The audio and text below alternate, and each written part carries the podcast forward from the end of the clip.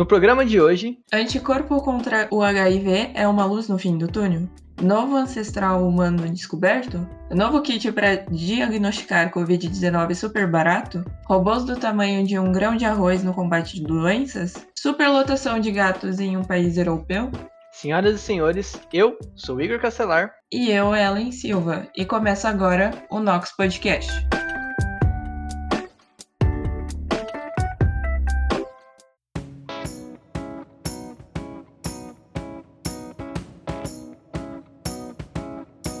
O Nox Podcast é uma iniciativa de alunos do Instituto de Química da USP para levar ciência e o que anda acontecendo na universidade pública para todos, em especial aos não cientistas.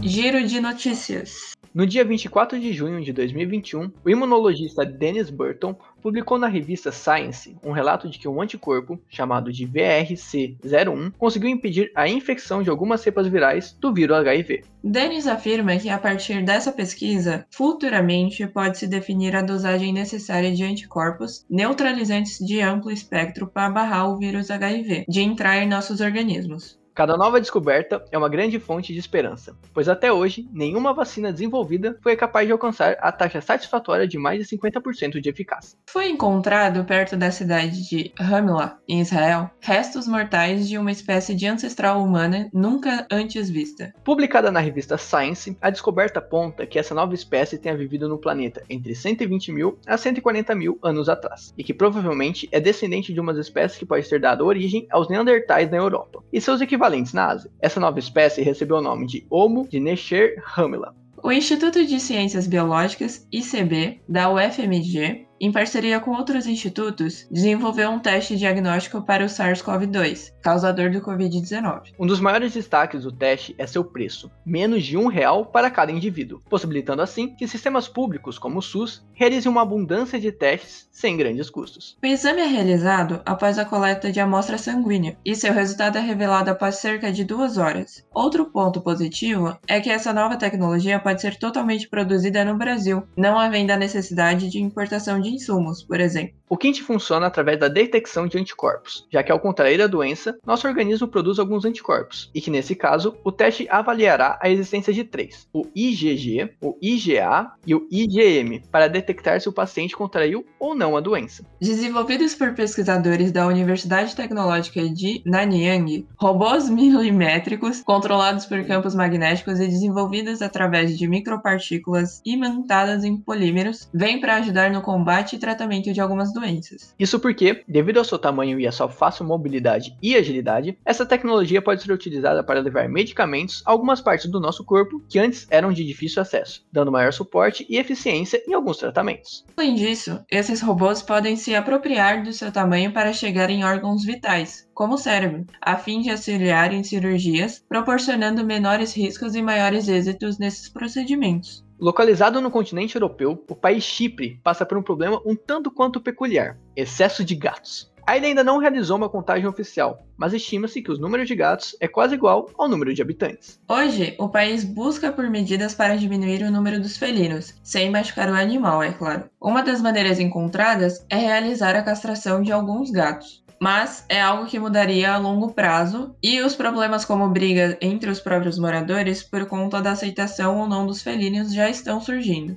O programa para esterilização dos gatos começou em 1 de junho, mas mesmo assim é um grande desafio para o governo do Chipre. Bate e volta. Virou comum relacionar algumas novas tecnologias a coisas pequenas. Aconteceu isso com os chips de celulares, que foram diminuindo de tamanho, mas aumentando sua potência. E aconteceu o mesmo com os computadores, que antes eram máquinas gigantescas, mas que hoje podem caber na gaveta do seu quarto. Mas a ciência vem se superando cada vez mais, criando recentemente robôs milimétricos capazes de auxiliar no processo de tratamento de doenças e até no procedimento de uma cirurgia. A pesquisa é da Universidade Tecnológica de Nanyang, uma universidade de Singapura. Esses novos robôs, para vocês terem uma ideia, têm mais ou menos o tamanho de um grão de arroz, e isso é o que os torna tão interessantes. Agora que já facilitamos para vocês visualizarem a dimensão desse novo aparelho, também fica mais fácil de compreender as suas funcionalidades e objetivos. Eles foram produzidos com o uso de micropartículas imantadas em polímeros, além de projetados para serem controlados através de um campo magnético. E comparados a algumas tecnologias similares, esse mecanismo se destaca bastante no quesito mobilidade, pois pode se mover com 6 graus de liberdade, além de realizar movimentos de translação e rotação perante os três eixos espaciais, os ângulos de rolamento, arremesso e guinada.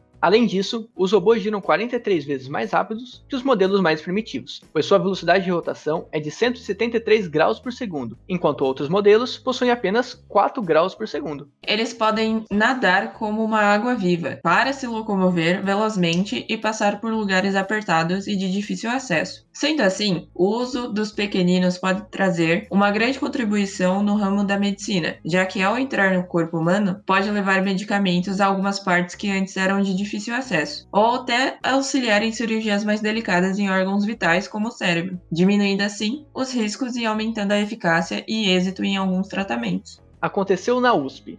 Mas e a USP? O que rola dentro da comunidade científica e a gente não vê? O que vem sendo pesquisado em seus laboratórios? Hoje viemos trazer uma pesquisa desenvolvida pelo grupo financiado pela FAPESP e pela Shell, o Centro de Pesquisa para Inovação de Gás, na Universidade de São Paulo. Foi estudado o método para transformar o gás carbônico liberado na atmosfera em plástico biodegradável, que iria se decompor em poucos anos. A coordenadora do projeto, Ellen Aquino, explicou que a conversão do CO2 em plástico seria através de cianobactérias, pois esses organismos utilizam gás carbônico como fonte de energia, e quando são submetidos a muita luz, eles absorvem essa luminosidade e transformam em polihidroxibutirato, um tipo de bioplástico prática tem benefícios em vários âmbitos, mas o principal é que alimentar essas bactérias é mais simples do que parece, já que normalmente o polihidroxibutirato seria produzido através de bactérias que comem açúcar. Nesse caso, o gás carbônico já está disponível na atmosfera e a sua retirada ajuda contra os males do efeito estufa. E por mais que essa prática seja incrível, ainda existe um grande problema: o mercado. Isso porque hoje a produção do polihidroxibutirato através dessas cianobactérias é de 3 a 5 vezes mais caro do que a produção do plástico derivado do petróleo. E atualmente, visa-se mais o lucro do que o que seria ecologicamente correto. Portanto, falta divulgação e conscientização, e é para isso que estamos aqui, para divulgar um projeto super bacana que traria mudanças para o mundo em que vivemos. Se quiser ver um pouco mais do que a Universidade de São Paulo vem fazendo nos seus laboratórios, dá uma passadinha no site jornal.usp.br. Lá você vai encontrar o trabalho de incríveis pesquisadores. Para finalizar ainda hoje, vamos falar um pouquinho sobre o evento anual do Instituto de Química aqui da USP, a Semana da Química.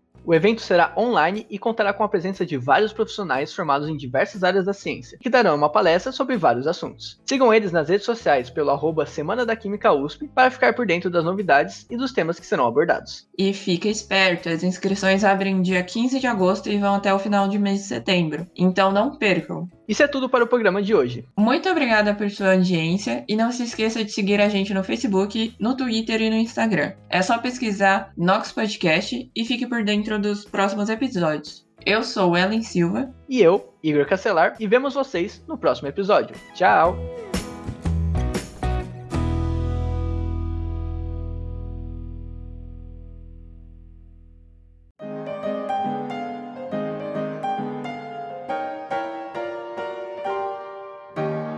Equipe: Locução: Alexandre Dolivo, Gabriel Santiago, Ellen Silva e Laura Rezende.